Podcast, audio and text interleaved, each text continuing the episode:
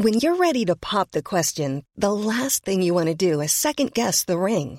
At Bluenile.com, you can design a one of a kind ring with the ease and convenience of shopping online. Choose your diamond and setting. When you find the one, you'll get it delivered right to your door. Go to Bluenile.com and use promo code LISTEN to get $50 off your purchase of $500 or more. That's code LISTEN at Bluenile.com for $50 off your purchase.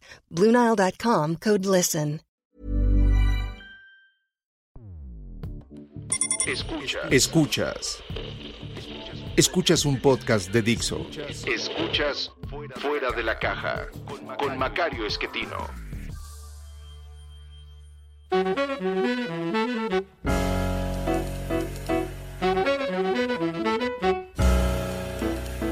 Bienvenidos.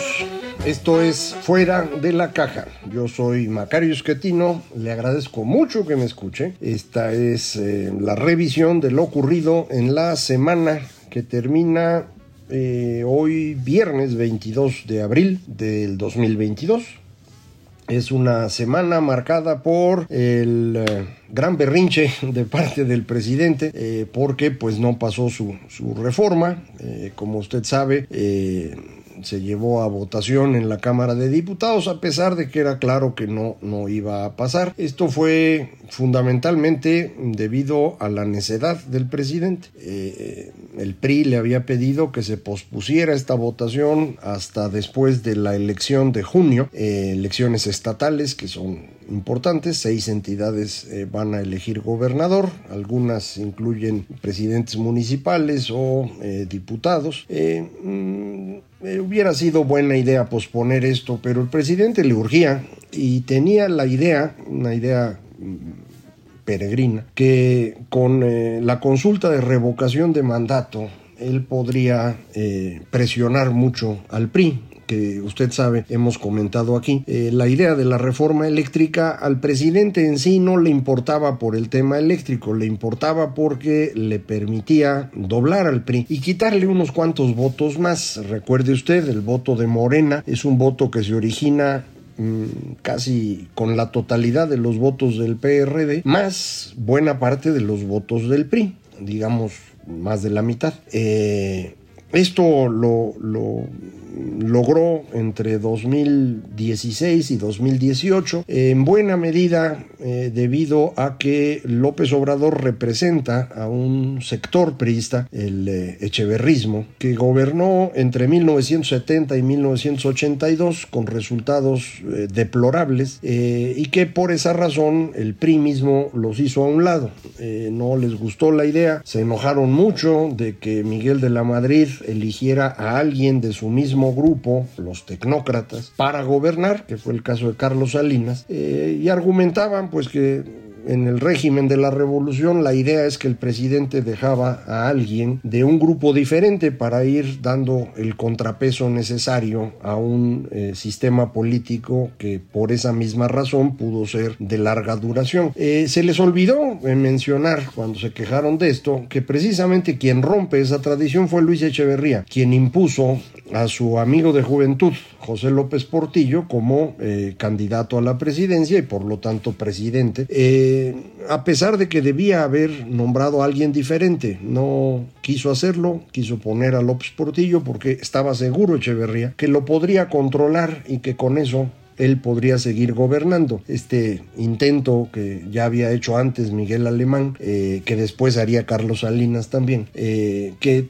pues era la salida a la posibilidad de la eh, reelección, que eso sí no se logró nunca convencer a las fuerzas del régimen político de que debían regresar a la reelección. El último presidente en reelegirse, Álvaro Obregón, por eso murió. Y el que ordenó las cosas Plutarco Elías Calles, para no complicarse la vida, lo que hizo fue poner a alguien que él pudiera controlar. El primero que puso no era esa su, intención, era alguien que le ayudara a controlar las cosas, que fue el caso de Emilio Portes Gil, el más... Eh, obregonista de los amigos que tenía calles y que por eso pues permitió ayudar a tranquilizar las cosas, pero los otros dos que puso, Pascual Ortiz Rubio primero, al que quiso mangonear todo el tiempo y que finalmente se cansó y renunció, y en su lugar Abelardo L. Rodríguez, quien no tuvo ningún problema en dejar gobernar a Plutarco Elías Calles mientras él se hacía millonario, saqueando todo lo que pudo.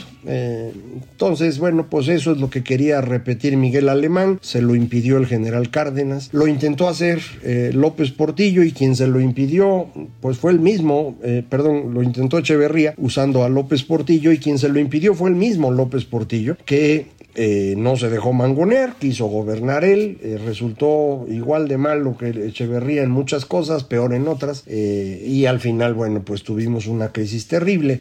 Miguel de la Madrid no intenta controlar a Carlos Salinas, simplemente mm, se decide por él para que se pueda continuar un proceso de reconstrucción económica que inicia en tiempos de Miguel de la Madrid, una apertura dirigida desde el Banco de México en 1985, el ingreso al GATT en 1986, el Pacto de Solidaridad Económica en 1987, a finales, que permiten estabilizar la economía y empezar a abrir la relación con el resto del mundo y que eh, Carlos Salinas va a potenciar, primero renegociando la deuda, luego negociando el Tratado de Libre Comercio eh, y bueno, pues... Eh, a partir de ahí vamos a estar en una etapa diferente de la historia nacional.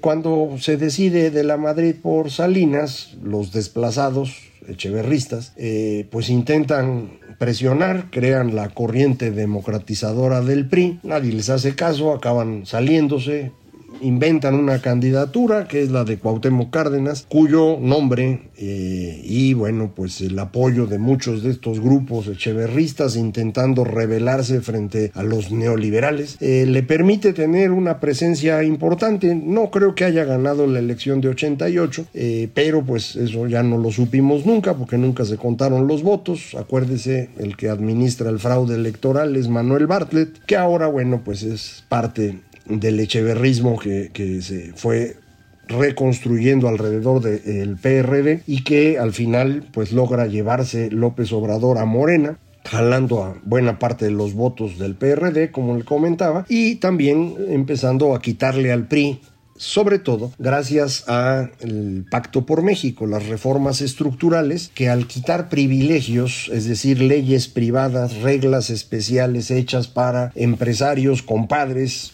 en medios electrónicos, en telecomunicaciones, a sindicatos que tienen pensiones muy diferentes a los demás, como es el caso de petroleros y electricistas, o que tienen control de la educación, como el caso de los maestros, todos estos grupos que perdían privilegios, perdían fuerza con las reformas, pues se organizaron y fueron a buscar a López Obrador, que la verdad era prácticamente un cartucho quemado, me parece. Hoy usted me va a decir que no, que cómo, que mira, que el presidente, que 30 millones de votos, pero pues recuerde usted que después de que perdió en 2006 se hizo un gran drama por un fraude que nunca pudo probar y ocupó reforma por varios meses, se convirtió en el político pues más despreciado en México, el que tenía el mayor número de negativos, eh, no se recuperó, el, gran candidato que tenía la izquierda para 2012 era Marcelo Ebrard e hicieron una encuesta entre ellos dos para ver quién debía ser el candidato. La ganó Marcelo, pero López Obrador amenazó que si no era el candidato, él se iba. Y le hicieron caso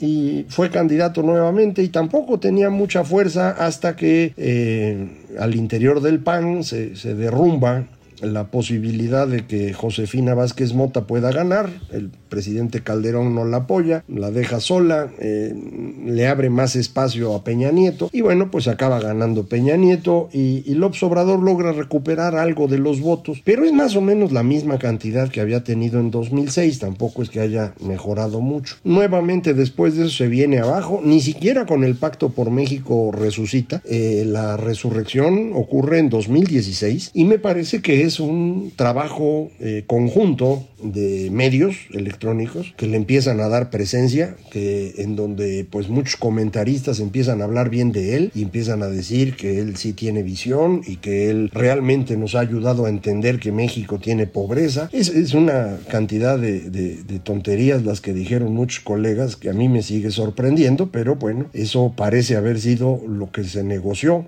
entre los dueños de los medios electrónicos y la candidatura de López Obrador, para que una vez ganando, pues eh, les recuperara espacio a ellos, a los sindicatos y etcétera. Así fue, ganó en 2018 con un montón de votos, eh, pero pues eh, no los ha sabido aprovechar. Pudo haber llegado a la presidencia con una gran reforma fiscal que le permitiera financiar muy bien sus programas sociales, que son programas para comprar votos, no, no son programas que ayuden al desarrollo de las personas, es repartir dinero para que la gente esté agradecida y vote por él. Eh, lo probó ahora en el intento de la consulta de revocación de mandato, donde amenazaron a los viejitos que les iban a quitar la pensión si no votaban por López. Y ahí fueron los pobres viejitos. Eh, lo mismo está haciendo en otros grupos, pero ese es el más significativo. Eh, entonces, esta intento de mostrar que tenía fuerza, eh, resultó contraproducente, nos demostró que no la tiene. Eh, después de acarrear, de amenazar, de hacer trampa, de anunciarse sin permiso, de todo tipo de, cosas mal hechas, eh, lograron 15 millones de votos, la mitad de lo que habían tenido. e insisto, con todo el acarreo posible. Y esto fue leído de inmediato por la oposición como una muestra de debilidad y la oposición salió reaccionó y dijo, pues ahora no pasa la reforma. Y no pasó. Eh, y el presidente, pues lo que ha hecho durante esta semana, porque todo lo anterior ya en otras ocasiones lo hemos platicado, lo que hizo el presidente en esta semana fue algo, a mí me parece, una parte ridícula y otra parte muy peligrosa. Lo ridículo es lo del litio, la nacionalización del litio. Eh, el litio, como cualquier mineral que esté en el subsuelo, es propiedad de la nación desde 1917. ¿Quién exactamente puede hacer uso de ese mineral? Pues el que tenga una concesión. Para tener la concesión, el gobierno cobra una lana, derechos por extracción del mineral que sea y permite la extracción. Eh, litio tenemos desde hace mucho, pues ahí estaba. el asunto es que no es económicamente muy viable, no es negocio. Eh, hay otros lugares en el mundo donde el litio está en una mejor forma ya sea por la composición o por la forma como se puede extraer. Y pues hay empresas que ya tienen años haciendo esto y ya más o menos dominan el tema y que no venden su tecnología. Tiene usted que asociarse con ellos. Entonces la idea de que ahora México es el dueño del litio, pues lo único que significa es que no va a servir para nada. Las empresas que ya estaban extrayendo van a pelearse para que los mantengan su concesión. Eh, si alguien estaba pensando en venir a invertir, pues ya no va a venir. Eh, para otros mineros pues van a empezar a pensar, oiga, si, si lo hacen con una cosa que ni sirve, imagínense con algo que sí sirve, pues mejor ni le buscamos. Entonces vamos a continuar con este proceso de deterioro de la inversión que implica menor crecimiento económico, por lo tanto menos empleos y por lo tanto más pobreza. No hemos cambiado en eso. La otra parte, le decía, me parece peligrosa. Eh, el presidente de Morena, Mario Delgado, la secretaria general, Citlali Hernández, eh, salieron a, descalificar a los diputados que votaron en contra, acusándolos de traición a la patria. Estrictamente hablando, eh, esta acusación, esta actitud de estos dos personajes viola la Constitución. precisamente en la Constitución está escrito que las personas que trabajan en el Congreso, los diputados y los senadores, no pueden ser reconvenidos por sus opiniones. O sea, no se les puede reclamar lo que piensan y lo que dicen y lo que votan. Y la razón es obvia. Lo que necesitamos en el Congreso es que las personas puedan discutir y opinar y representar a sus votantes. Y pues si hay votantes que piensan de una forma y votantes que piensan de otra, pues todos deben tener espacio. Y no los puede uno callar porque si los calla uno, entonces estamos en un sistema autoritario. Y eso precisamente pues es lo que quiere López Obrador, lo que quiere Mario Delgado, lo que quiere Citlal Hernández, lo que quiere todo Morena. Eso debería estar clarísimo ya. Son personas profundamente autoritarias, que no entienden la democracia, que no le interesa la libertad de usted, que les interesa el poder para saquear. Eso debería estar ya muy claro. Ya son muchos años como para seguir diciendo, no es que tienen buenas intenciones. Hombre, después de tres años y medio, ya no me estén hablando de intenciones, ya prácticamente van a ser cuatro. Acuérdense, ganaron en julio del 2018 y para septiembre de ese año ya estaban gobernando. Así que tres años y medio de resultados claramente que no señalan que mm, su interés no es el de usted, su interés es el de ellos. Y para poder obtener sus beneficios van a abusar de usted y de todos los que se dejen. Eh, el asunto es que pues cada vez se dejan menos y eso es lo que vimos reflejado en las votaciones. La acusación de traición a la patria es muy peligrosa porque... Mm, hay personas que no son muy brillantes, no me refiero a los dirigentes que acabo de mencionar, personas normales, pues que tienen dificultades y que pueden convertirse en criminales muy fácil. De pronto pueden pensar que deshacerse de un diputado o una diputada que, es traicionera a la patria, pues es una buena idea y, y esto puede llevar a una situación muy seria. Pueden dañar a alguien. Eh, varios de los seguidores de Morena incluso empezaron a hacer sus pósters para decir fulanito, fulanita es traidora a la patria y le fueron a pegar estos pósters a, los domicilios de los diputados. Esto es una agresión muy seria, es muy peligroso. Eh, yo sé que estas personas de Morena lo han mostrado en toda su historia. Les encanta jugar con la violencia. Eh, y luego argumentan pues que yo no hice nada, no se rompió ni un vidrio. No, mano, cuando tú empiezas a actuar de esta manera estás generando la violencia y, lo que ocurre después es responsabilidad tuya. Entonces el presidente es responsable de lo que está pasando porque durante esta semana respaldó a sus eh, dirigentes de su partido y, dijo, pues eh, sí, cierto, hay que exponer, hay que, que, mostrar cómo votaron. A ver, espérame, eso no está bien. Así no funciona la democracia. Ah, como no está bien que el presidente descalifique a sus críticos, que ahora ya se lo copió el presidente de la Corte y dice, es que los académicos que me critican son muy buenos tuiteros, pero son unos mediocres y a mí no me tienen que andar acusando. No, señor, sí tenemos que andarlo acusando. Usted tiene un trabajo y si usted no hace bien ese trabajo, podemos criticarlo sin problema. Si el señor presidente de la Corte pospuso la discusión de la constitucionalidad de la ley de la industria eléctrica para esperar a que el ministro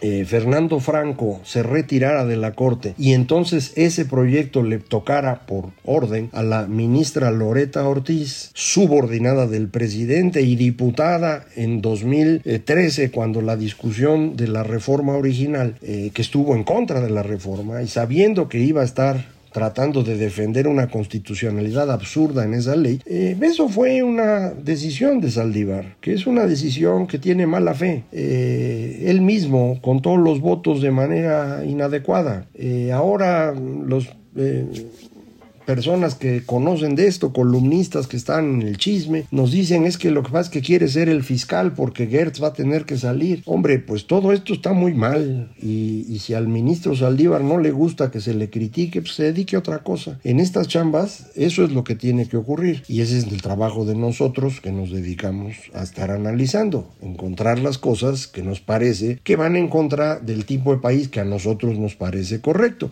Cada uno de mis colegas piensa en un país diferente, es lógico. Yo ya le he dicho qué tipo de país quiero, uno en el que todos los mexicanos tengamos la misma dignidad y por lo tanto ese país en el que haya la misma dignidad para todos los habitantes, hombres y mujeres, pues eso es un país en democracia y con mercado libre. Eh, eso es lo que yo creo y es lo que me parece que es la mejor opción. Eh, y podría yo discutir con mucho gusto con cualquiera acerca de si eso no es la mejor opción. Eh, pero yo estoy convencido y eso es lo que trato de promover. Si un político, un funcionario va en esa dirección, pues me parece correcto apoyarlo felicitarlo. Si va en dirección contraria, pues me dedico a criticarlo. Eh, ¿Me voy a ganar algo con esto? No, simplemente lo que yo creo que es el camino correcto. Eh, creo que sería un mejor país. Creo que la evidencia histórica en distintas partes del mundo muestra claramente que esa es la única forma en las que las cosas funcionan, que temporalmente parecería que funcionan de otra manera, como por ejemplo en Rusia o en China o en Turquía, con gobiernos autoritarios que de pronto pueden crecer durante un cierto periodo de años, pues sí, logran crecer un rato y después tienen que pagar ese crecimiento con contracciones muy bruscas, como le ocurrió a Rusia, como le ocurrió a Turquía y como le ocurrió a China por la mayor parte del siglo XX. Eh, ahora le está yendo bien, pues sí, pero esto no significa que tengan bases para un crecimiento futuro tan claro, ni hay, sin duda, libertad en China. Entonces, bueno,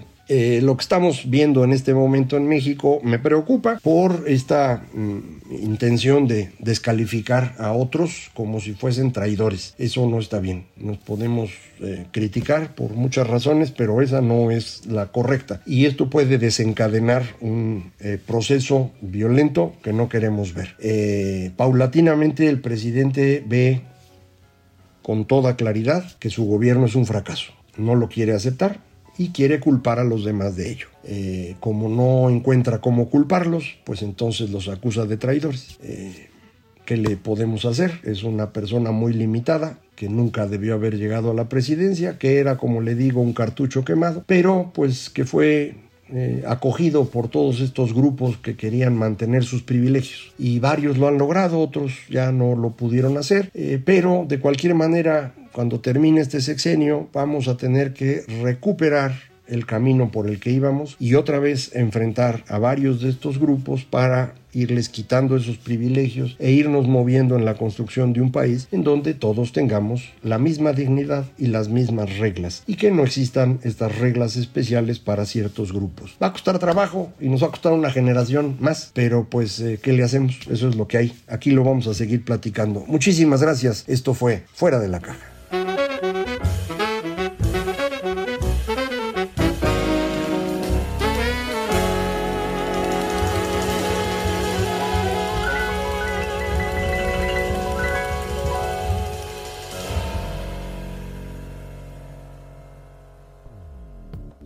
Dixo presentó Fuera de la caja con Macario Esquetino.